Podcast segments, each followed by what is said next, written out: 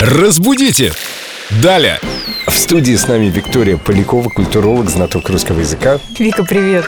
Привет, друзья. Как не вяжется с тобой это слово «жирандоль»? Что оно означает? И почему ты его принесла? Очень радует, что оно пока со мной не вяжется. Жирандоль означает фигурный подсвечник для нескольких свечей.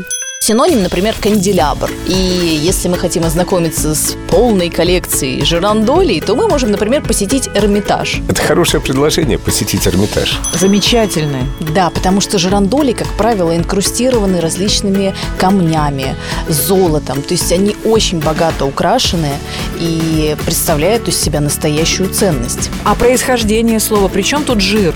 Но это же иностранное слово. Там этот корень означает совсем другое. Это просто у нас такие ассоциации. Никакой связи нет. Никакой.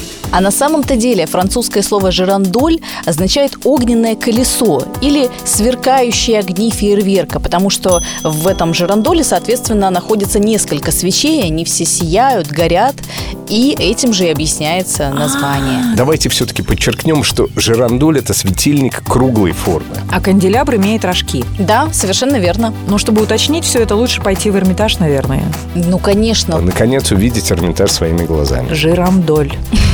Разбудите! Далее!